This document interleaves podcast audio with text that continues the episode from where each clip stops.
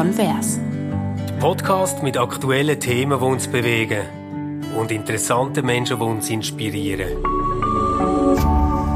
RefLab. Hallo miteinander, wir möchten euch ganz herzlich begrüßen zu einer weiteren Ausgabe von unserem Podcast Converse. Uns, das bin ich, Sibyl Vorer. Ich mache es jetzt mal unhöflich. Ich stelle mich zuerst vor. Ladies ich first. Ich werde nachher dir das Wort geben und das ist der Stefan Jütte. Wir freuen uns sehr, dass ihr wieder eingeschaltet habt.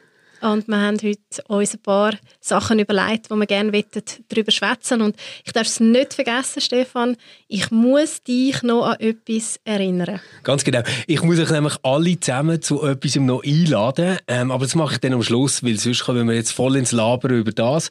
Und eigentlich habe ich mich mega darauf gefreut, mit dir heute ein ganzes heikles Thema zu diskutieren, wo im Moment äh, bei mir auf Twitter wirklich ganz, ganz viel Raum eingenommen hat und bei meinen deutschen Facebook-Freunden auch. Es geht nämlich um das Urteil vom deutschen Bundesverfassungsgericht ähm, zum Thema Sterbehilfe. Hast du das genau. so ein bisschen mitverfolgt, was in Deutschland dort abgegangen ist? Ich habe das mitverfolgt. Ähm, eben auch noch darum, es ist jetzt wirklich gerade ein, ein, Zufall. Wir haben am Sonntag in der Sternstunde Religion über das geredet. Und okay. ich habe mich darum ein bisschen eingehender mit dem Thema assistierter Suizid befasst. Und dann ist dann, nach mir das aufgezeichnet haben, wir zeichnen jeweils am Montag auf, für das es am Sonntag ausgestrahlt wird. Und am Donnerstag ist ja dann das Urteil verkündet worden. Ja. Und dann habe ich es natürlich mit besonderem Interesse ja, geschaut, ja. äh, was alles dazu auch diskutiert wird, weil ich eben gerade auch noch involviert war in der Sternstunde Religion in die Diskussion. Und du hast äh, dort diskutiert mit wem? Das war, äh, also, um vielleicht schnell erklären, Sternstunde Religion hat ein eigenes Format innerhalb von dem Format und das heißt ja. Sternstunde Religion Streitfragen. Das sind immer verschiedene Vertreterinnen und Vertreter von Religionen innerhalb vom Christentum von den unterschiedlichen Konfessionen und auch nicht religiöse äh, Weltanschauungsgruppierungen, äh, wie zum Beispiel die Freidenker, die regelmäßig dort auch dabei sind okay. und mitdiskutieren. Es sind immer ein die gleichen Leute, das muss man wissen. Also es ist eigentlich so im Konzept von der Sendung, dass sie beim Judentum zwei Leute haben, die sie anfragen, bei den Reformierten zwei Leute haben, die sie anfragen. Bei den Katholiken ist es immer so ein bisschen dort hätten sie es gerne, dort funktioniert es glaube ich nicht Wer so. ist eigentlich dein Gespendli bei den Reformierten, Christ, die sie äh, Christine Auster auch. Ah, ja, ja, genau. klar, die kenne ich. Ja, Hallo, ja. Christina. Christina, Entschuldigung, ja, Christina genau. Auster auch. Ja. Genau. Äh, sie hat dort zum Thema Abtreibung. Ähm, die Sendung gibt es noch nicht so lange. Die gibt es erst seit dem Sommer 2018. Mhm. Und hat sich jetzt so etabliert, dass es immer im November und im Februar eine Sendung gibt. Das ist darum, weil es wird vor Live-Publikum im Haus der Religionen in Bern aufzeichnet, weil das sehr ein guter Ort ist. Oder? Ja, das ist wirklich ein super so, Ort für genau. das. Genau. Und das geht nur im November und im Februar, weil sonst draußen nicht genug dunkel ist. Ah, ja klar, die haben ja die riesige Scheibe, genau, Ja, ja, kann genau. im Sommer keine Sendung aufzeichnen, mhm. sonst müsste man es irgendwann auf Abend am 11 Uhr okay. verlegen und darum gibt es jetzt immer eine im November und eine im Februar und da ist schon eben Abtreibungsthema gewesen, Ehe für alle, Blasphemieverbot, Viertig, ähm, ganz verschiedene Sachen. Und da okay, sind eben cool. dann teilweise Moslem, äh, Buddhisten, Hinduisten, also alle Religionsgemeinschaften sind vertreten, nicht jedes Mal, sie tun immer eine Auswahl treffen. Und es sind also nicht Expertinnen und Experten zu dem sondern Thema, das ist noch wichtig zu wissen. die zu diesen Religions- oder Ideologiegruppen gehören. Genau, okay. genau. Und wo eigentlich dann so klein, das ist jetzt das Konzept von der Redaktion, sie so wie einen Pool aus den einzelnen Warte, Religionen ich habe sogar eins gesehen mal, nämlich, die haben mal eins gehabt zur Ehe für alle. Das ist auch das Gefäß gewesen. Das ist auch das Gefäß gewesen, genau. Okay. Und es nimmt auch immer jemand noch Einsatz, wo äh, zum Beispiel jetzt bei, bei assistiertem Suizid, wo wir diskutiert haben, wirklich äh, wie soll ich sagen, dann schon als Expertin damit zu tun hat. Das ist jetzt jemand von, von Exit, von der Sterbehilfeorganisation Exit in der Schweiz, also Präsidentin Marion Schaffroth, ähm, wo dann auch mitdiskutiert. Das gibt es okay. dann auch. Und, und wie manchmal hast du jetzt schon mitgemacht? Äh, jetzt muss ich gerade überlegen, viermal. Viermal. Und zeichnet sich schon so eine Gruppe ab, die besonders nervig findest? Was von den Mitdiskutierenden? Ja. Nein, das kann man so nicht sagen. das kannst du jetzt eh nicht so sagen. nein, nein, nein, das kann man so sicher nicht sagen. Also wirklich nicht. Das ja. tue ich jetzt auch nicht irgendwie, weil sich das nicht ziemt, das zu sagen. Das ist tatsächlich nicht so. Also das mal mitdiskutiert haben, äh, haben Annette Böckler. Sie ist Jüdin und angehende Rabbinerin mhm. und ist Leiterin vom Fachbereich Judentum beim Zürcher Institut für interreligiösen Dialog. Es hat eben mitdiskutiert Präsidentin von Exit Marion Schaffroth und von katholischer Seite der Weihbischof von Chur, der Marian Eleganti. Okay. Von den Freidenkern ist niemand dabei gewesen? Nein, das okay. hat sich wie glaube das mal nicht angeboten, weil es äh, vom Thema her gezielt auf die Religionen hin ähm, war, ja. weil es darum gegangen ist, Seelsorge bei ja. assistiertem Suizid. Das ah. ist eben auch der Fokus ah, die haben über Seelsorge bei assistiertem ja, Suizid also, geschwätzt. Genau, das okay. ist der Fokus mhm. von der Sendung. Das ist noch wichtig zu wissen. Und natürlich hat die gesellschaftliche Debatte spielt da auch mit drin. Ja, ja, Aber der Fokus ist der gewesen. und Marion Schaffroth hat ja in dem Sinn die säkulare Perspektive schon eingebracht. Dann hat es niemand von den Freidenkern gebraucht. Aber zum Beispiel beim Blasphemieverbot ähm, ist natürlich dann jemand von den Freidenkern gekommen, weil sie ja auch, äh, ich weiß es gar nicht, irgendeinen politischen Vorstoß mhm. machen diesbezüglich, dass man 261 abschafft. Genau. Also dann bist du jetzt so eine richtig eingelesene Expertin. Nein, nein, nein, kurz, eben. Also kurz einfach noch über was nicht. wir eigentlich schwätzen, wenn wir jetzt über die deutsche Situation schwätzen. Die haben ja 2015 ist das gewesen, haben die ein Verbot von der geschäftsmässigen Sterbehilfe eingeführt. Da finde ich immer noch wichtig, weil ich habe das immer falsch verstanden habe. Ich habe gemeint, kann, ja, die dürfen schon Sterbehilfe machen, aber man darf nichts verdienen damit. Aber äh, geschäftsmäßig meint gar nicht das, sondern es meint eigentlich, dass das nicht auf regelmäßig angeboten werden, oder? Und genau das Verbot hat jetzt eigentlich das deutsche Bundesverfassungsgericht ähm, aufgehoben und hat gesagt, nein, es gibt ein Recht auf selbstbestimmtes Sterben. Mhm. Und bewegt sich dort dann eigentlich mit der Mehrheit von der deutschen Bevölkerung. Also, ähm, ich habe gesehen, es gibt so eine repräsentative Umfrage, die man im Vorfeld gemacht hat, sind 67 Prozent der Deutschen dafür gewesen. Also es sind zwei Drittel, oder? Das ist in der ähm, Schweiz sind das ähnliche Zahlen. Sind wahrscheinlich mhm. ähnliche ja. Zahlen, hätte ich jetzt auch gedacht. Es steht noch ein bisschen das Gefälle zwischen den urbanen und ländlichen Gebieten, wenn man noch genauer anschaut, okay. äh, wo die, die Stimmen erhoben worden sind und auch zwischen reformierten und katholischen Gebieten. Ich würde jetzt vermuten, die reformierten Gebiete sind mehr dafür. Die sind mehr dafür ja. und Marion Schaffroth hat auch, also Präsidentin von Exit, hat auch in der Sendung gesagt, dass sie äh, deutlich mehr Protestantinnen und Protestanten, hat sie es genannt, haben, die die Sterbehilfe ah, in Anspruch nehmen als okay. Katholikinnen und Katholiken. Ja. Ah, das finde ich aber spannend. Es ist ja so, dass jetzt in Deutschland es mindestens in dem, wie man von offizieller Seite, von der Kirche her darauf reagiert hat, überhaupt kein Gap hat gegeben. Mhm. Dort haben ja, ähm, also die evangelische Kirche und die deutsche Bischofskonferenz, die haben ja zusammen darauf reagiert und haben gesagt, hey, das ist jetzt ein Einschnitt in unsere auf Bejahung und Förderung mhm. des Lebens ausgerichtete Kultur.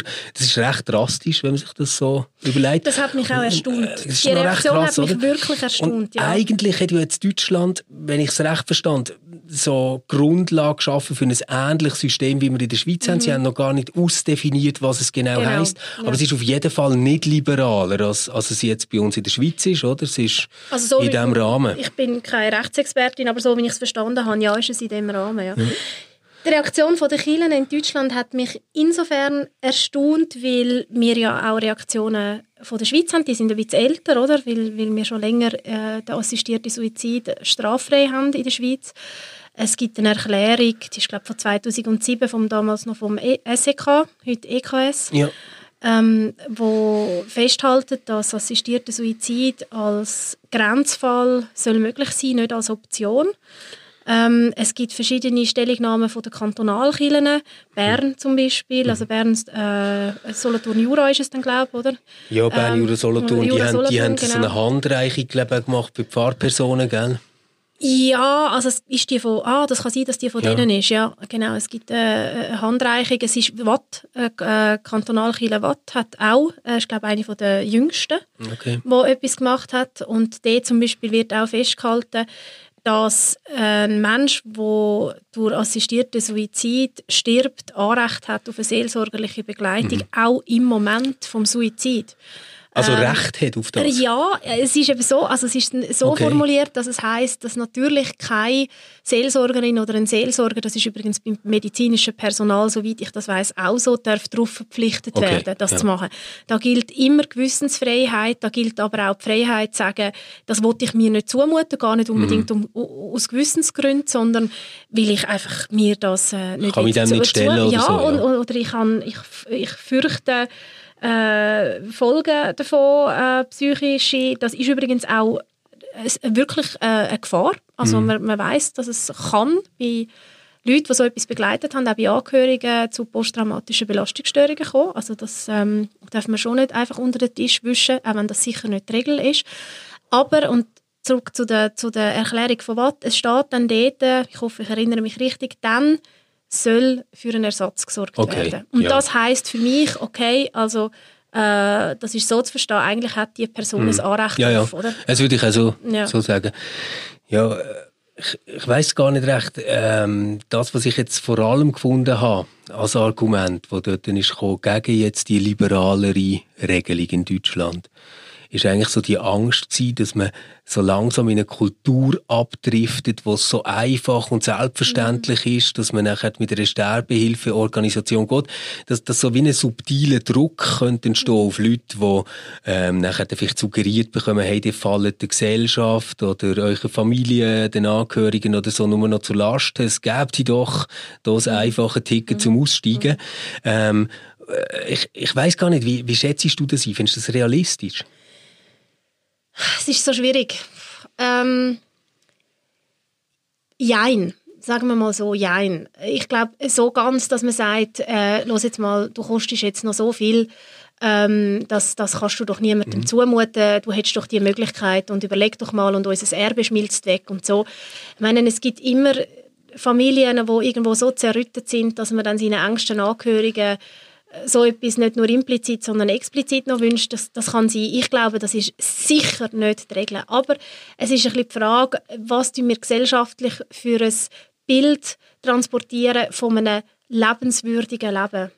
Und okay. wenn dort, oder auch einem lebenswerten Leben, oder? Und wenn dort irgendwo immer mehr suggeriert wird, dann, wenn du im Fall äh, nur noch auf, auf Pflege angewiesen bist, ähm, das ist doch dann äh, nicht mehr ein lebenswertes oder ein lebenswürdiges Leben. Und das ist dann, wenn man eben so, und das ist das, was man schon immer wieder auch jetzt in Bezug auf das Urteil in Deutschland gehört, so die Selbstbestimmung zum Maß aller Dinge macht. Also es, nur ein, ein lebenswertes, ein lebenswürdiges, wie auch immer man das nennen will, Leben ist nur dann eben lebenswert oder lebenswürdig, wenn es ein selbstbestimmtes Leben ist. Und das finde ich eigentlich der grösste Druckschluss an dieser ganzen äh, Debatte um assistierten Suizid, weil ein selbstbestimmtes Leben führen wir alle nicht. Ja, ja. Selbstbestimmtes ich, ich Leben führt dort niemand würde ich dir auch recht geben, aber ich glaube, das Schreckensszenario, das die Leute vor Augen haben, wo, wo die Option für sich erwägen, ist glaube nicht das, jetzt primär, weißt, dass sie auf Hilfe angewiesen wären oder so. Also das, das gibt sicher auch, das wollte ich gar nicht wegreden.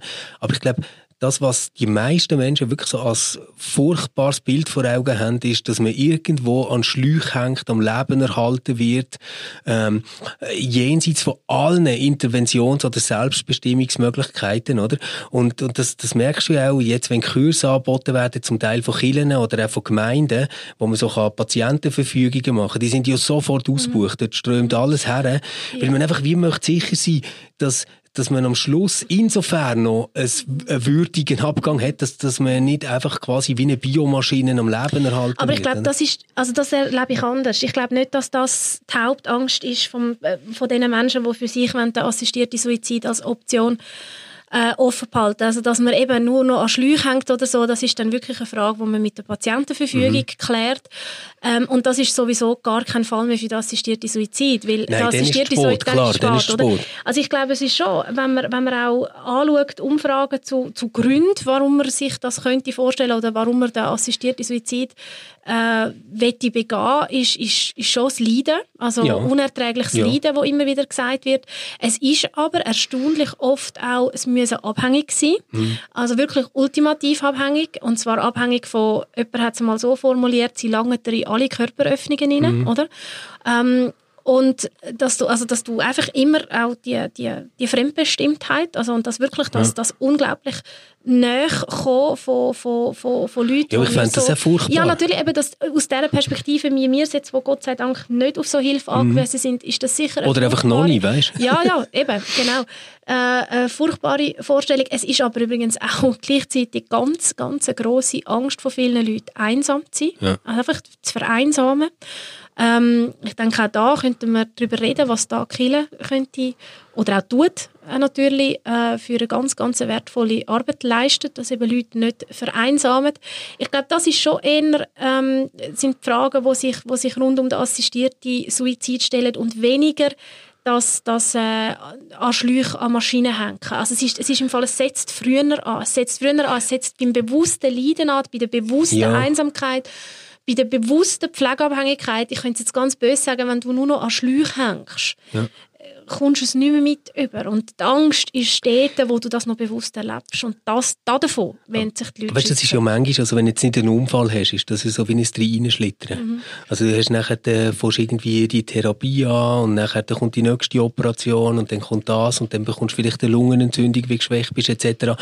Und plötzlich bist du nachher in dem Stat Status, wo du wirklich nicht mehr kannst über mhm. dich verfügen, auch nicht mehr sagen, ich möchte jetzt gerne mit einer Sterbehilfeorganisation gehen. Ich habe das äh, nicht hautnah, aber wirklich sehr nah erlebt äh, mit, mit meiner Großmutter, die eine ganz äh, blöde Krankheit hatte. Das ist so ähm, Systemsklerose, heißt das. Das ist so, der Paul Klee hat das auch gehabt. Und, und das ist irgendwie wirklich so, da, da verknöchert quasi alles von mhm. ihnen. Und bei ihr ist jetzt relativ klar gewesen, also die Krankheit, die hat, die hat schon fast 20 Jahre gedauert, was dann nachher so weit ist. Und bei ihr ist relativ absehbar gewesen, sie wird ersticken. Mhm. Und, ähm, das zusammen mit der Idee, dass, dass sie nicht mehr so gut allein kann unterwegs sein, dass sie umgeht, wenn sie zur Nacht ins Bad muss oder irgendwie so, hat nachher bei ihr wirklich dazu geführt, dass sie gesagt hat, nein, ich, ich will jetzt auch nicht mehr in ein Altersheim daheim und ich, ich kann mir das nicht mehr vorstellen. Und für sie ist ganz viel einfach auch daran gelegen, dass sie äh, gesagt hat, jetzt habe ich am Mittwoch abgemacht mit einer Freundin und ich kann wieder nicht gehen, weil ich einfach mit Fieber da rumliege und es geht mir scheiße und es ist so langweilig und die Tage sind so lang. Und das jetzt wirklich in einem total intakten Umfeld. Also die hat, weißt, mehr als einmal in der Woche Besuch von jemandem von der Familie oder so.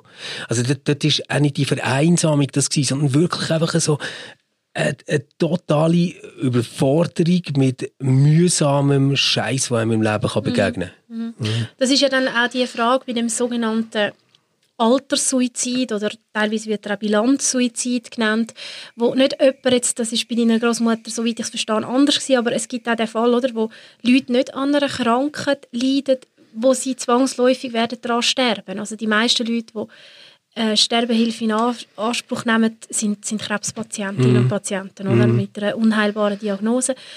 Aber dann gibt es äh, auch noch eine Gruppe, die eben zunehmend wächst, wo, das, wo nicht an einer Krankheit führt, äh, leidet, die zum Tod führt, sondern an einem Haufen Gebrechen, wo meistens Alter mit sich bringt, ja. wo sie in der Summe sagen, jetzt ist meine Lebensqualität so klein, ja dass ich nicht mehr leben will. Oder, und, und dort, dort, merke ich aber so, das finde ich wirklich voll okay. Also dort, dort bin ich total ähm, beim deutschen Bundesverfassungsgericht, das sagt, es, es gibt ein Recht auf selbstbestimmtes Sterben. Und also jetzt gerade für mich als Theologe, oder, ist, ist das so eine Idee, wenn ich sage, okay, wenn ich das Leben als eine Gabe verstand, die ich einfach so bekomme, mhm. habe ich mir nicht dazu verhalten mhm dann gibt es eigentlich auch ein Recht, ein Menschenrecht auf Suizid. Mhm. Und das, das, was ich so schwierig finde daran, wo ehrlich gesagt mir immer wieder begegnet, wie wenig man an die Angehörigen denkt dabei. Also ich glaube nicht, das ethisch Krasse ist eigentlich nicht, dass meine Großmutter sich entschieden hat zu sterben und das nachher gemacht hat sondern was das für uns Angehörige bedeutet hat. Weil es ist ein mega Unterschied, ob du irgendwann schnallst, oh, jetzt liegt sie im Sterben, du fährst her und bist vielleicht noch dabei, oder jetzt ist sie gestorben und du kommst irgendwie klar damit. Oder ob du weißt, also bekommst du wirklich ein Telefon oder, von dieser Person von Exit. Und dann ist es so, ja, Herr Jüte, wir sind gerade am Planen, wir hätten am Mittwoch in einer Woche hätten wir ein Zeitfenster oder dann wieder am Samstag mhm. oder am Sonntag. Und dann fährst du an rechnen und denkst so, shit, Sonntag ist aber doch einiges länger als Mittwoch. Aber Sonntag ist irgendwie blöd, weil dort habe ich schon abgemacht. Und dann merkst du, äh, das ist jetzt nicht so ein guter Grund dafür, dass deine Großmutter vier Tage weniger lang lebt, weißt du, oder so. Es, es ist voll crazy. Mhm. Und das, das macht so etwas mit einem, wo du die ganze Zeit denkst, oh, sollte ich jetzt nicht eigentlich dort sein? Mhm. Ja, du hast jetzt gerade zwei Themen, also die Angehörigen sind das eine, das müsste man wie vielleicht nachher nochmal anschauen, mhm. was das für die Angehörigen bedeutet, oder? Und das ist etwas, wo, wo wirklich beim assistierten Suizid auf keinen Fall darf außer Acht gelassen werden. Und das andere, was du angesprochen hast, ist mit der Gabe vom Leben, oder? Zu der ich mich äh, immer wieder neu verhalten muss. Also ich meine, mit der Gabe ja. vom Leben kommt die Aufgabe, das Leben zu gestalten. Das ist so. Und ich bin auch der Meinung, aber ich habe doch auch immer wieder das Gefühl gehabt, jetzt auch sicher in dieser also ich habe das Gefühl, zum Beispiel bei der Sternst und Religion, also dass der Katholik nicht dieser Meinung ist, da müssen wir glaube nicht darüber reden, aber ich glaube auch von jüdischer Seite, sie wo als Vertreterin vom, vom ja. Judentum, es ist nur ihre Meinung, sie redet jetzt nicht selbstverständlich nicht für alle Jüdinnen und Juden, ist das doch noch etwas, wo, wo, ähm, wo im Fall nicht einfach so äh, akzeptiert wird, die Aussage. Darum habe ich jetzt auch da nochmal mm. eingehakt, bevor mm. wir vielleicht auf die Angehörigen kommen, dass man die Gabe vom Leben, ich bin auch dieser Meinung, auch darf zurückgeben ja. Dann, wenn sie für einen, einen wirklich nicht mehr tragbar ist oder nicht mehr tragbar ja, Und ich denke mir halt immer, man gibt sie ja sonst auch nicht zurück. Also, weißt, das glaube ich auch. Ja. Das glaube ich wirklich auch. Und ich glaube auch, dass die Szenarien, die man zeichnet, dass dann der gesellschaftliche Druck steigt auf Menschen und sie wirklich das Gefühl haben, sie müssen jetzt die Gabe zurückgeben, weil nämlich der Preis von dem, dass sie die Gabe behalten, gesellschaftlich zu hoch ist, oder? Und zwar im wahrsten Sinne vom Wort. Ja. Da geht es um, geht's um eine Öko Ökonomisierung vom Leben. Ich glaube, die Gefahr, Gefahr, ist immer latent äh, da und ich denke, wir, wir haben auch wirklich schon Quittung von dem, dass überall, überall, wo du anschaust, ein lebenswertes Leben als ein fits, gesundes, junges ja. äh, Leben dargestellt wird. Ich glaube tatsächlich, dass wir vergessen haben, dass es ein selbstbestimmtes Leben nicht gibt und dass zum Menschsein eine unbedingte äh, Angewissenheit auf andere dazugehört. Das glaube ich. Das, das, würde ich auch sagen, Sibyl, aber ich glaube, das schließt sich gerade im Spitzenbeispiel gar nicht aus. Im Gegenteil. Also wir sind jetzt eins von den Ländern, wo relativ früh eine liberale Lösungen hatten und trotzdem haben wir im Gesundheitssystem zwischen Erst- und Drittklasse-Patientinnen und Patienten praktisch kein Gefälle. Also ich weiß, es gibt Unterschiede. Aber wenn du das jetzt vergleichst in einem europäischen oder globalen Stil, würde ich sagen, wir sind gerade dort wahnsinnig vorsichtig, das zu sehr zu ökonomisieren. Sondern das ist für uns klar, es kann nicht irgendwie ein Beitragsprimat geben, das nachher darüber entscheidet, wer jetzt welche medizinische Hilfe bekommt, oder? Nein, das eben, wie gesagt, ich glaube, die Gefahr ist immer latent vorhanden. Ich mache dir ein Beispiel, wo sie schon teilweise doch sehr spürbar wird für Betroffene. Das ist zumindest das, was sie mir selber erzählt haben. Das ist die ganze Prä, Prä Nataldiagnostik, oder?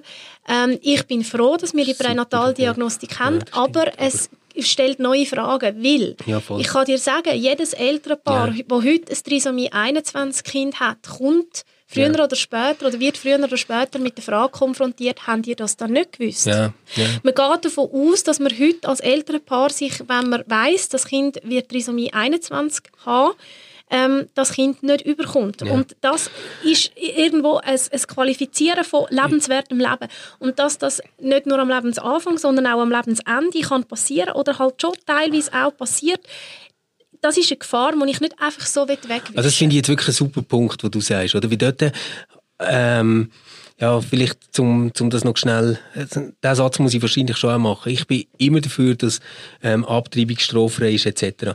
Wo ich echt ähm, schockiert war, als ich gemerkt habe, wo meine Frau ist schwanger war, dass das quasi zum Standardverfahren mhm. gehört, dass man das jetzt abcheckt. Und, und auch, als ich nachher gesagt habe, ey, aber ähm, also, wissen Sie, wenn es jetzt so wäre, wir würden es nicht abtreiben. Mhm. Ist so gewesen, ja, das kann man ja dann immer noch entscheiden, wenn man weiß, mhm. ob es so ist oder nicht. Mhm.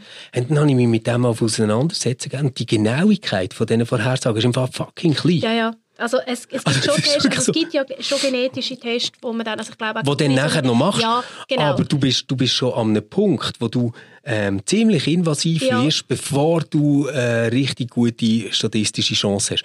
Und dort, dort finde ich irgendwie schon noch crazy, dass wir so Angst haben davon, dass jemand könnte mit einer Behinderung mhm. zur Welt kommen, dass, dass wir das in ein Standardverfahren mhm. Nur glaube ich nicht, dass wir in der Gesellschaft gleich umgehen mit ähm, alten oder gebrechlichen oder kranken Leuten. Und ich finde interessant, dass es nicht so ist. Ich kann auch nicht begründen, warum es nicht so ist. Aber ich habe das Gefühl, dort denken wir im Kern immer noch, fuck, das könnte mich treffen. Ja, und gleich muss ich dir jetzt wirklich sagen, ich habe jetzt gleich nochmal nach, äh, nachstudiert. Es gibt schon immer wieder, achte dich mal, Äußerungen, wo man sagt, und da nehme ich mich überhaupt nicht aus, ja, also da wäre es jetzt, glaube ich, schon besser, die Person könnte sterben. Und manchmal mag das absolut zutreffen, ja. oder? Und manchmal ist das aber meine Perspektive von außen. Also ich weiß jetzt gerade aktuell aus dem Freundeskreis von meinen Eltern jemand, wo Du und ich vielleicht würden sagen, weißt was, wenn ich einmal in dem Zustand bin, weiß ich also nicht, ob ich nicht lieber würde sterben. Und meine Eltern kennen die Person so gut, dass man kann sagen, dort ist, auch wenn die Möglichkeit von der Kommunikation eingeschränkt ist, doch noch eine wirklich eine Lebensfreude vorhanden und auch damit auch eine Lebensqualität. Und ja. das bringt mich eben auf einen anderen Punkt, wo ich auch, und das, immer, das ist auch für mich der gleiche, wie soll ich sagen, der, der findet sich bei der Pränataldiagnostik genauso wie beim assistierten Suizid. Nämlich der vermeintlich oder das, das ungeheure Bedürfnis nach Sicherheit, wo eben sehr, sehr trügerisch ist. Oder? Mhm. Also das Gefühl, ich muss mich für alles und jedes absichern. Ich muss alle und jede Test machen. Oder? Das, heute wird sehr viel Geld auch zum Beispiel verdient mit diesen Check-ups, die man machen kann. Und selbstverständlich macht das unter Umständen Sinn, dass man mal so einen Check-up macht, aber die Check-ups sind eine so eine trügerische Sicherheit. Ich kann dir sagen, ich habe schon Menschen beerdigt, die mir gesagt haben, wissen Sie, vor drei Vierteljahren habe ich noch einen Check-up gemacht und dort ist alles äh, super gewesen, meine Werte sind alle in Ordnung gewesen, und jetzt bin ich sterbenskrank, oder? Also auch das, die, die ja. Sicherheit gibt es nicht. Und beim assistierten Suizid, und das höre ich immer wieder, ist es so die Vorstellung, wenn ich jetzt Mitglied bei einer Sterbehilfeorganisation bin, dann weiß ich ja, wenn dann der Fall X eintritt, was ich kann machen.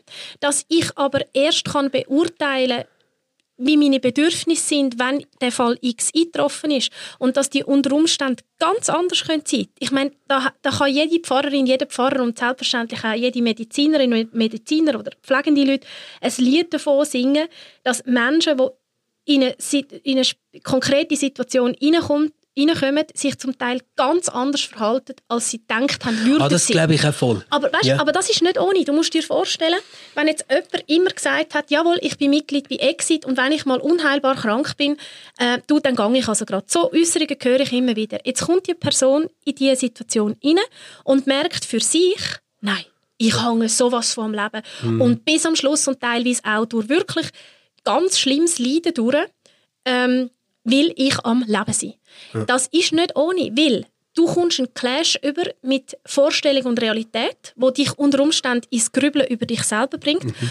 Und übrigens auch von den Angehörigen. Das sind Leute, die teilweise hören, aber du hast doch immer gesagt, du wirst. Und das ist gar nicht eine Anspruchshaltung der Angehörigen. Die meinen das wahrscheinlich ganz, ganz gut, weil sie den Menschen nicht dem Leiden aussetzen Eine Sicherheit gibt es nicht, gibt es auch mit dem assistierten Suizid nicht. Mir, mir, ist dort einfach ganz wichtig, ähm, ich habe Exit äh, halt jetzt einfach in Vertretung von zwei Personen, oder, wo ich jetzt dort habe damit zu tun hatte, was um meine Großmutter ist gegangen, wirklich so erlebt, dass die eine Stimmung haben gemacht und eine Atmosphäre haben geschaffen, wo ich überzeugt war, dass sie noch im Bett, ähm, wo sie war, hätte ich können sagen, ah nein, doch nicht und die hätten das unterstützt ja, das und befördert. So. Und das, das ist mir einfach das noch wichtig, so. weil ähm, es wird jetzt manchmal so ein bisschen suggeriert, oder, dass das irgendwie so Todesengel sind, die nachher dann noch könnten enttäuscht sein, mhm. wenn man es jetzt nicht macht. Und so, und so habe ich es wirklich gar nicht erlebt. Nein, das, das und das ist, hast du jetzt auch nicht gesagt, so. das habe ich nicht gemeint, weißt, sondern ich, ich, ich glaube, der Punkt, den du hast, ist ja der, dass, dass wir uns in etwas manövrieren und so einfach ist und so selbstverständlich ist, dass man quasi schon fast könnte unter einen Rechtfertigungsdruck kommen, wenn man es nachher nicht macht. Und das, und das fände ich also ganz furchtbar, wenn es so ist. Der, also der Rechtfertigungsdruck, der ist wahrscheinlich nicht explizit vorhanden, oder? Mhm. Aber man, man ist dann Nein, erschrocken ab sich ja. selber, ja. oder? Dass man das so anders empfindet, wie man doch und mhm. doch alle Vorbereitungen getroffen hat. Und das Umfeld, und da sind wir beim Thema, das du vorher angesprochen hast bei den Angehörigen, ist vielleicht genauso erschrocken, dass sich jetzt der Mensch so ganz anders zu dieser Situation verhaltet, wie er das immer gedacht hat und eben auch kommuniziert ja, hat. Voll. Oder, oder ich, ich bin halt dort ähm, letztendlich ein bisschen pragmatisch, also ganz ähnlich übrigens auch, wie wenn es um Präimplantationsdiagnostik, äh, Pränataldiagnostik geht oder ähm, auch, auch eben, wenn es jetzt um Sterbehilfe geht, dass ich sage, das sind aber Sachen, die können wir nur in einer Kultur gut herbekommen. Also das Recht wünsche ich mir persönlich so, dass es den weiten Rahmen lässt, mhm. dass man frei kann mhm. entscheiden was man dort macht, so frei wie so eine Entscheidung überhaupt kann sein, gell? das ist dann noch, noch der andere Punkt. Aber ähm, was, was wir kulturell brauchen, ist, ist wirklich ähm, so ein Klima, wo, wo man das Leben bejaht und unterstützt und, und fördert. Und wo man vor allem auch, wenn du Kultur ansprichst, also das ist übrigens, wenn ich da noch eine Klammerbemerkung darf machen, auch der Grund, warum das Argument, das teilweise vorgebracht wird, äh, wir müssen der Natur ihren Lauf lassen, wir dürfen nicht eingreifen und das teilweise dann als Argument gegen assistierten Suizid äh, ins Feld geführt wird, das ist natürlich witzig, oder? Mhm. Also mit Gott sei Dank all unseren kulturellen Errungenschaften wie Hygiene, Medizin, aber auch Sorge geben zueinander, ähm, letztendlich auch ein so tragender Sozialstaat verhindert mir den Tod, oder? Also es wäre durchaus ein natürlicher Tod, ein Säugling einfach sich selber überlassen. Ja. Oder, also das ist witzig. Also Natürlichkeit ist sicher in Bezug auf, auf Sterben und Tod da nicht, nicht vorzubringen. Es geht um Kultur, oder? Es also geht um Kultur und wir sind ja froh um all die kulturellen äh, Errungenschaften, die wir haben, wo, wo, solange sie lebensförderlich sind.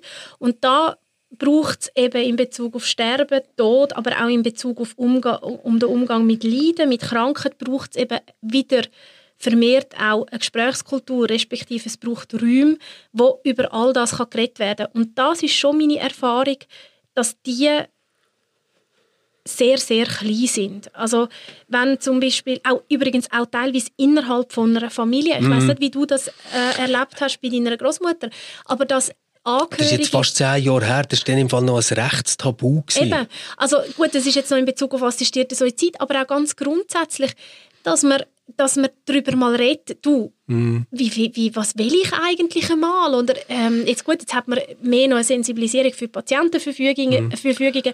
das ist sicher etwas, wo, aber dass man in der, in der Familie darüber redet, über Sterben, über Tod und insbesondere dann auch, wenn es eintritt, ähm, viele Leute treffen den Entscheid für den assistierten Suizid recht allein. Ähm, und selbstverständlich kann man sagen, es ist letztendlich auch ihre Verantwortung, aber es ist doch auch wichtig, dass man den Raum auftut und sagt, schaut, meine Situation ist jetzt so und so, ich will eigentlich gerne mit assistiertem Suizid sterben. Wie verhaltet ihr euch dazu? Ja. Und wirklich... Genau, das, das, das, das fände ich eben wichtig, oder? Weil das, das gehört für mich irgendwie wie auch dazu. Also ich habe immer irgendwo das theoretische Verständnis, dass jemand, der nicht mehr kann, kann nicht mehr. Das, das verstand ich.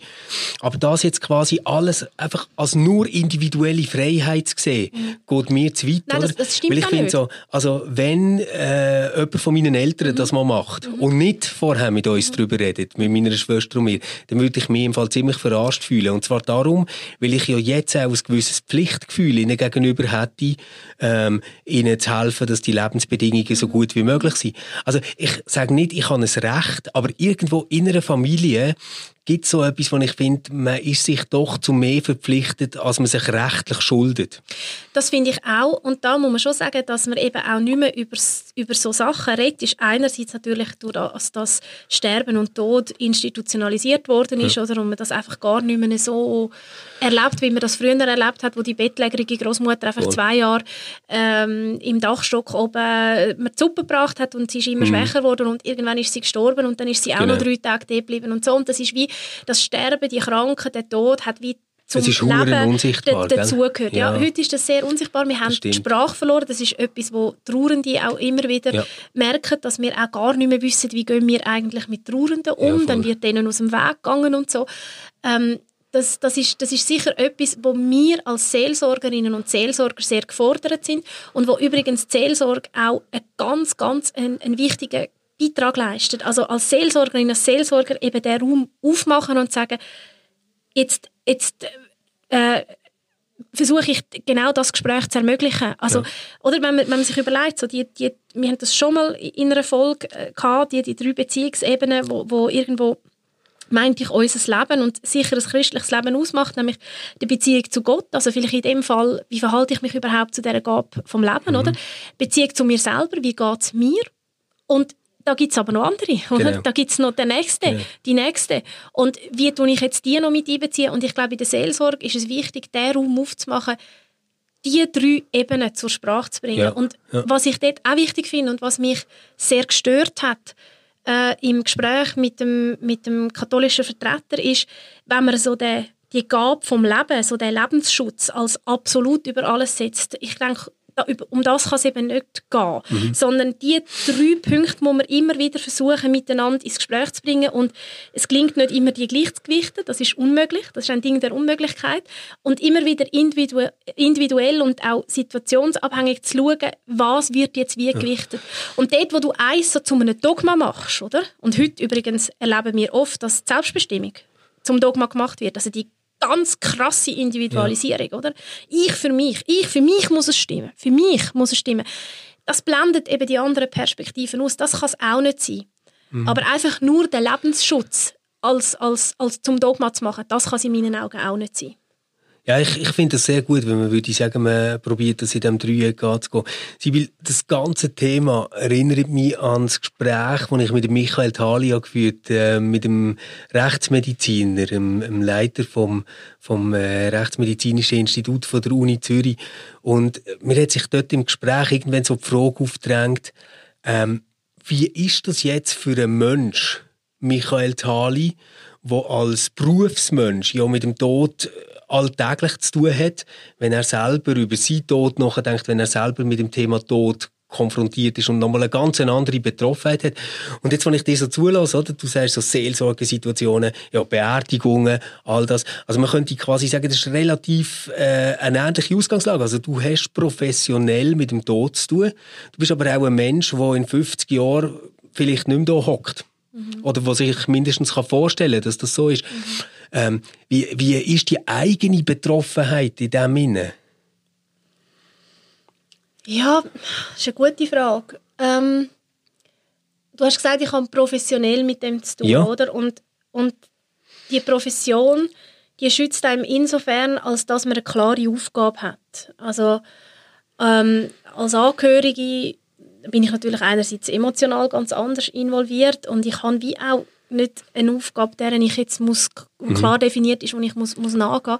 Und du hast, du hast eine Aufgabe, du hast je nachdem, ähm, in welcher Situation, jetzt wenn wir beim assistierten Suizid zum Beispiel bleiben, oder kommt es immer ein darauf an, in welcher Phase wirst du gerufen, wirst du erst zum Beerdigungsgespräch gerufen und wirst mit dem konfrontiert, dass jemand ähm, durch assistierten Suizid gestorben ist oder, oder wirst du schon vorher mit einbezogen? Tust du zum Beispiel mit der Person, die so wird sterben, die Beerdigung besprechen und, und ihren Angehörigen und so. Also durch das, dass du so konkrete Aufgaben hast, das schützt, schützt auch ein bisschen davon, zu betroffen zu sein. Oder? Und mhm. selbstverständlich soll man sich seiner Rolle ähm, als Seelsorgerin, als Seelsorger immer bewusst sein und es geht auch darum, dass man ja diesen Menschen auch eine gewisse Sicherheit vermittelt. Also, dass man ihnen irgendwie zumindest die Sicherheit vermittelt, ich helfe euch, ein würdiges, euch entsprechendes Abschiedsritual zu gestalten. Oder? Mhm. Also ich denke,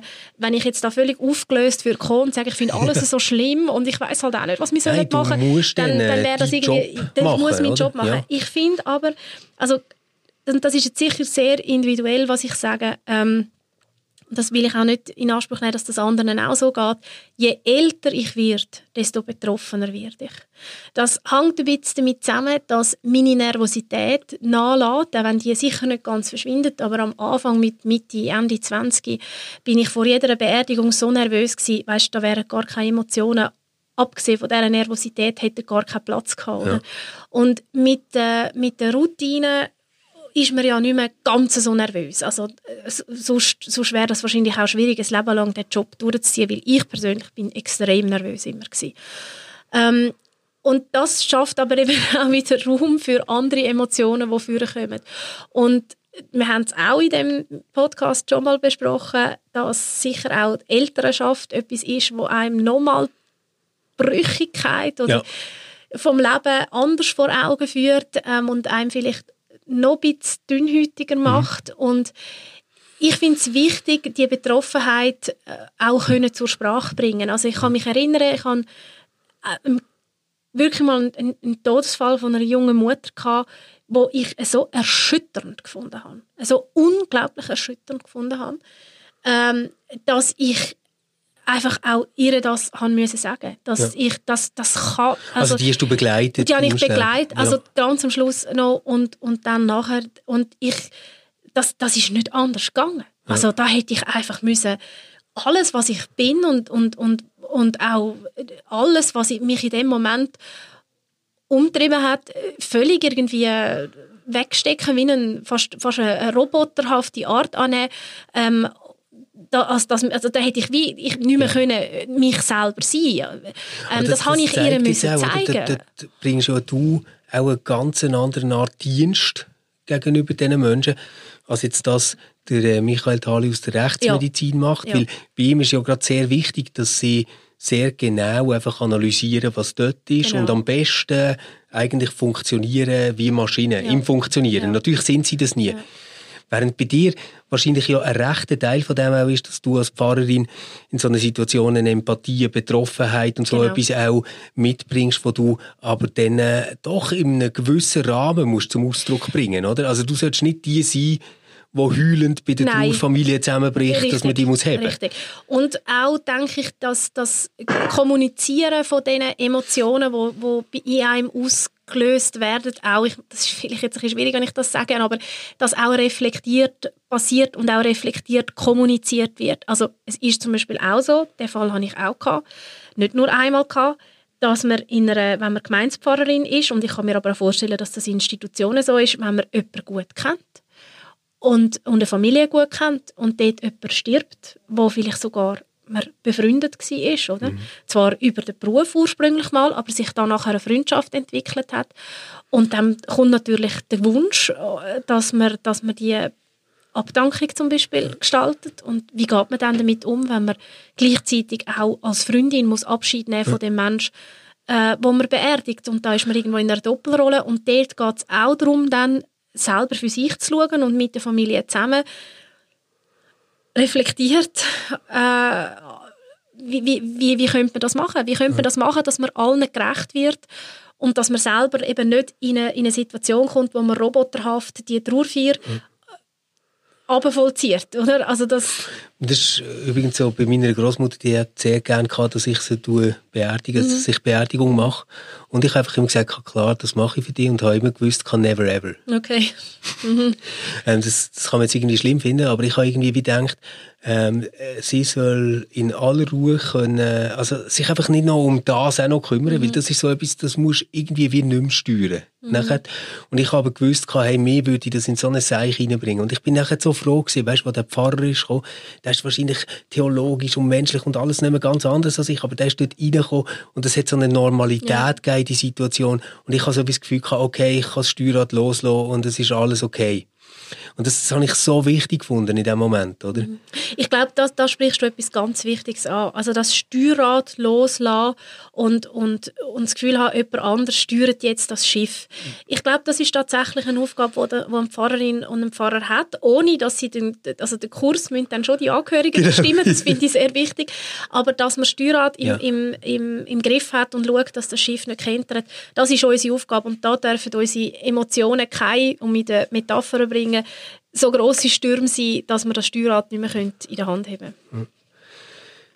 Ich habe mir noch über etwas anderes Gedanken gemacht. Ich glaube, weißt, wenn wir jetzt hier so zusammen reden über das Thema, dann merken wir ja schon, boah, das ist irgendwie etwas, das recht nachgeht. Und ja, ähm, du hast deinen Hintergrund, ich habe meinen Hintergrund und es gibt irgendwie verschiedene Triggers, die man treffen damit. Jetzt, du hast das Wochenende gerade in einer Fernsehsendung äh, über das geschwätzt, oder? Äh, weißt du, wenn du jetzt dort hockst und du wirst gefragt, ja, Frau Vorer, ich, ich weiß nicht, was, was genau es war, aber mhm. ähm, Frau Vorer, wie sehen Sie das? Wie ist das moralisch ethisch? Wenn jetzt du sagst, ja, äh, liberal, juhui, ähm, machen, los, dann könnt, könnt ihr bei Einzelnen, wo, wo vielleicht schlimme Erinnerungen daran haben, dass das jemand angehörig gemacht hat, könnte man denken, was ist das für eine unempathische Pfarrerin, Mann? Ähm, wenn jetzt aber sagst, ja, ich sehe das schon eher skeptisch, könnte man sagen, ah, jetzt moralisiert sie noch, die mhm. weiß gar nicht, wie es ist, todkrank zu sein. Mhm. Was macht das mit dir, wenn du dort hockst? Also weißt du, ich merke jetzt schon, wenn ich nur hier einen kleinen Podcast ja, mit dir schwätze, ist das schon so, dass ich denke, puh, ich muss mir gut überlegen, was ich jetzt mhm. sage. Mhm. Aber ähm, nachher noch im Schweizer Fernsehen und... Also ich glaube ja. grundsätzlich muss man sich klar sein, und das ist wirklich überhaupt nicht anders, ob du das da im Podcast machst oder, oder beim Schweizer Fernsehen, die Reichweite ist vielleicht No. ein bisschen andere. Du kannst es selbstverständlich nicht allen recht machen und wenn du es allen würdest recht machen, hättest ja, du würdest dich ja verlieren, oder? Ähm, und dass, wenn du bereit bist, zu einem, zu einem Thema deine Meinung kundzutun, jetzt im Fall von der Sternstunde, ist es wirklich einerseits meine Meinung, mhm. aber sie ist hoffentlich theologisch reflektiert und hoffentlich auch nicht gerade im Widerspruch äh, zu der Haltung, wo im weitesten Sinn die reformierten Kantonalkirchen ja. ähm, propagieren oder haben. Oder? Ja. Also das ist so schon etwas, wo man dann da noch ein bisschen muss in Übereinstimmung ja, aber das, das ist so das eine, oder? Das ist so quasi das Professionelle. Aber nachher bekommst du ja, also ich stelle mir das vor, wahrscheinlich bekommst du nachher Nachrichten. Ja, ja, Was irgendwie drin heisst, ja, du schlimme, dumme ja. Pfarrerin. Aber weißt du, das ist gesagt? doch auch Seelsorge, dass die Leute mal Dampf machen Nein, das meine ich im Fall. Geil. Das klingt jetzt witzig und ich meine es gar nicht Boxsack witzig. Nein, ich finde das wirklich, jawohl, dann sollen sie das aufschreiben und schon in dem mhm. Aufschreiben, weißt du, es, es gibt verschiedene Nachrichten. Es gibt Nachrichten, wo einfach äh, würden unter einem, unter äh, wie soll ich sagen, wo man könnte sagen, ja, das ist einfach Hate Speech, das ist Kontrolle ja. oder was auch immer, wo irgendjemand einfach sowieso, weißt, der schreibt auch nach jeder Arena und der schreibt wahrscheinlich auch noch nach dem Wetterbericht, oder? Weil jetzt doch im Fall äh, Sonne erst am 5 Uhr gekommen ist und im Fall genau. nicht schon am 4 Uhr und er genau. ist im Fall schon am 4 Uhr auf dem Hügel oben gestanden, oder? Und, ja. das, und dann die bösen Medien und Fake News und überhaupt. Ähm, das gibt es immer und die tut man einfach ablegen und denken, okay, gut. Mhm. Ähm, und dann gibt es ja Leute, die aus einer Betroffenheit Offenheit, wie du es angesprochen hast, schreiben und dort versucht man ja dann auch in ein Gespräch mit diesen Leuten zu kommen. Selbstverständlich, ich kann nicht Zeit und auch nicht Kapazität da hin und her und weiß Gott wie zu mailen, aber dass man da mal noch, noch Antwort gibt und so. Ähm, aber grundsätzlich, wenn man sich exponiert und wenn man zu, zu kontroversen Fragestellungen Stellung bezieht, dann muss man damit umgehen, dass man auch äh, Kritik, äh, kritische Nachrichten bekommt, teilweise halt auch Nachrichten, die sehr kritisch sind. Und es gibt immer wieder Nachrichten, wo ich sage, jawohl, die haben eigentlich recht. Das habe ich okay. wirklich irgendwie falsch bedenkt. Oder respektive, was eher noch, also selbstverständlich kann das sein, dass ich das falsch bedenke, aber was eher noch ist, und du hast jetzt das wirklich angesprochen beim, in dieser Diskussion bei der Sternstunde Religion, was immer ist, dass du aus dieser Sendung rauslaufst und denkst, ich kann ein Drittel von dem können sagen, was mir wichtig war zu dem Thema. Und das ist einfach das Setting von dieser Sendung. Mhm. Oder wir wissen A nicht, wie der Diskussionsverlauf wird sein. Ich kann dir wirklich sagen, das Einzige, was wir kennen, ist, ähm, ist, der, ist der Sendetitel. Okay. Und mehr wissen wir nicht. Wir ja. kennen die Fragen ja. nicht, die uns der Norbert Bischofberger, der Moderator, stellt. Wir können kurz vor der Sendung neu, vorher haben wir das nicht einmal können, können wir die Spieler schauen, dass okay. wir die auch wirklich gut hören, weil manchmal hört man es nicht so gut im, im Haus der Religion, dass wir wirklich auf das können reagieren können. Wir kennen die vorher nicht. Also es ist ein grosses Wagnis, auf das wir uns da einlösen. Und du hast dich ja mit dieser Thematik befasst und hast vielleicht die und die Sachen, die dir wichtig sind und dann nimmt das Gespräch so einen seinen Lauf, oder? Und am Schluss merkst du, oh, das habe ich nicht können sagen, das habe ich können, weil wir gar nicht daran angekommen sind. Oder dort, wo ich es wollte ist jemand anderes zu Wort gekommen. Es muss ja auch ausgewogen sein. Oder jetzt aktuell beim Sonntag, der, der katholische Priester, der hat mich teilweise so triggert mit seinen Aussagen, dass ich dann eher auf das eingegangen bin, als das zu platzieren, ja. wo mir vielleicht auch noch wichtig gewesen wäre. Also das ist halt etwas, was bleibt, oder? Du bist dass, nie dass man so quasi selber mit sich nie ganz zufrieden Nein, das ist, sowieso nicht. Ja, und das macht aber auch, das ist wirklich das Gefäß. Also ich laufe jedes Mal raus und denke, ja, okay, ist interessant gewesen, aber es hätte noch so viel mehr zu sagen ja, gegeben, was mir wichtig wäre. Ja. Und mit dem musst du halt umgehen, vor allem, wenn dann die Kritik kommt und wenn dann Leute sagen, aber das hätte man noch müssen, wir haben jetzt zum Beispiel am Sonntag überhaupt nicht über Palliativcare geredet, oder? Mhm. Ähm, Stimmt, das haben wir jetzt aber heute auch wieder eben, fast nicht Also das ist... Äh, Shit. Äh, wir haben ja vielleicht nochmal einen Podcast äh, Tut uns mega leid. Aber das wäre ja auch wichtig, oder? Und ja, das ist zum Beispiel etwas, wenn, dann, wenn dann die ja. Kritik kommt, dann sage ich, jawohl, das wäre mm. mir wichtig gewesen. Es ist leider nicht zur Sprache gekommen. Ich kann auch nie können Sterbehilfe ist einfach irgendwie so der laute kleine Bruder, der immer das grosse Podium Gut, bekommt. Wir haben jetzt aber auch den Fokus dort drauf gelegt und auch bei der Sternstunde ja. Religion hat man bewusst genau. den Fokus drauf gelegt, es könnte auch mal eine Sendung zu Palliative Care geben. Aber, das, das aber einfach, simpel, das, ja. das, das, das, ist etwas, was bleibt und wenn dann die Kritik kommt, dann tut die einem natürlich auch ein bisschen weh, weil man selber findet, jawohl. Aber schaut... Ähm, du triffst schon etwas, genau. Es, ja. es ist nicht anders gegangen, weil Dynamik vom Gespräch halt einfach auch ihre eigenen Regeln schreibt und ja, man da nicht immer alles kann einbringen kann, was man möchte. Ja, wo wo ich immer wieder erlebe, dass es äh, zu richtig tollen Diskussionen kann kommen oder Beiträge, wo, wo Leute schicken, ist so bei den Blogtext, die veröffentlicht werden. Und dort hat ähm, Friederike äh, im Februar 14. Februar bei uns einer veröffentlicht, Sterben mit Exit. Eine Freundin von ihr ist mit Exit gestorben. Und dort habe ich jetzt gefunden, sind die Rückmeldungen sehr toll gewesen. Also nicht nur die, die unten als Kommentar sind, sondern das, was sonst ist gekommen. Und dort denke ich echt so, wow, vielleicht hilft es manchmal auch, wenn man etwas aufschreibt, weißt um nochmal so wie eine Distanz zu haben. Ähm, und, und vielleicht ist es den Leuten weniger näher, als wenn man irgendwie unsere Stimme im Ohr hat oder dein Gesicht auf dem Fernsehen sieht, das zu einem redet oder so. Ähm, von dem her finde ich, finde ich so etwas schon auch immer ganz cool. Also das ist ja, das Coole daran ist, und da das ist jetzt wirklich völlig unabgesprochen zwischen uns. Wir haben ja sowieso nur ganz einen groben Raster für unser Gespräch. Das, denke ich, ist auch die Stärke vom RefLab, dass es eben auf verschiedenen Kanälen Leute anspricht. Also in Blogbeiträgen, ja. in Podcasts, auch in kleinen Videobeiträgen, weil ich glaube, das kann man gar nicht pauschalisieren. Jeder hat sein Medium, wo er oder sie sich besonders angesprochen genau, fühlt, wo ihm auch. oder ihr entspricht. Und das ist ja toll, wenn man das auch kann ja, voll, auswählen kann. Voll. Stefan, hey, ich muss dich sollten, etwas erinnern. Ja, genau. genau. Wir sollten jetzt nämlich endlich dazu kommen, die Menschen einzuladen. Also wir haben zwei Einladungen und eine Empfehlung. Die erste Einladung ist, es nimmt uns sehr Wunder und wir versprechen, wir werden alles lesen, was ihr uns ähm, zu diesem Podcast zurückmeldet. Ähm, vielleicht habt ihr selber Erfahrungen gemacht damit, vielleicht sagt ihr, hey, mir ist einfach langsam nicht mehr wohl, ein Damm nach dem anderen bricht und wo enden wir am Schluss irgendwo als Gesellschaft. Das interessiert uns. Ähm, wir äh, freuen uns, dort von euch zu hören. Ihr erreicht uns wie immer auf Facebook, Instagram und natürlich auch per E-Mail. Wenn ihr auch wollt, dass das die anderen vom Team von uns sehen oder dass wir mal darüber reden bei einer Sitzung oder so, dann schickt es einfach an contact.reflab.ch und sonst könnt ihr es ähm, wirklich direkt der Sibyl oder mir auf Social Media oder aufs E-Mail schreiben. Die findet uns im Team von reflab.ch. Das ist die erste Einladung und ähm, die zweite Sache ist so ein kleiner Werbespot jetzt langsam, gell? ähm, aber Sibyl, es hat viel mit dir zu tun eigentlich, das mal. Mit deinem ähm, Dorf, mit meiner Gemeinde? Ja, mit deinem Dorf, mit deiner Gemeinde. Ähm, ich habe hier nämlich ein äh, Brev-Titel-Cover, das ich dir ins Gesicht habe. Kapitalistin mit Mission. Genau, eine Kapitalistin mit Mission. Und das ist Antoinette Hunziker-Ebneter. Ähm, sie war 1995 die erste Frau, gewesen, die die Schweizer Börse geleitet hat.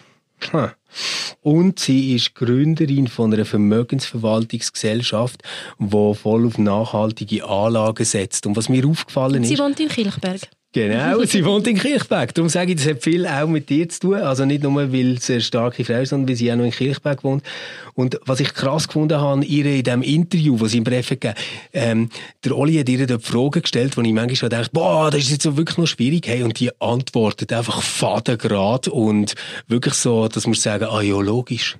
Ähm, also wirklich ganz, ganz ein tolles Interview. Die bekommen es wieder gratis, wenn der breffmagazin.ch slash conversi eingebt, hat ein Bestellformular für euch bereit. Die gehen kein Abo ein, das Heftchen wird euch einfach so heimgeschickt und ihr könnt das Interview mit der tollen Person lesen. Ähm, und jetzt noch die letzte Einladung. Und das ist das, was wir Sibyl immer müssen daran erinnern Die sind ganz, ganz herzlich eingeladen vom Podcast Converse. Weil der Podcast Converse ist zu Gast im Salon um 6. Und zwar schon in weniger als zwei Wochen, am 17. März, am Viertel ab 6 nehme ich eine Podcast-Folge auf mit dem Ralf Frisch. Der Ralf Frisch ist Theologe und Autor und er hat sich irgendwie total in das Markus-Evangelium verliebt und sich damit auseinandergesetzt. Und er fragt sich, soll ich, kann ich und will ich dem Markus eigentlich sein Jesus abkaufen und glauben? Und das Ganze ist literarisch richtig, richtig toll. Der Ralf Frisch ist ein toller Typ und ich würde mich mega freuen, wenn das etwas wäre, wo wir uns mal so könnten live sehen, mit einem Bier zusammen anstoßen.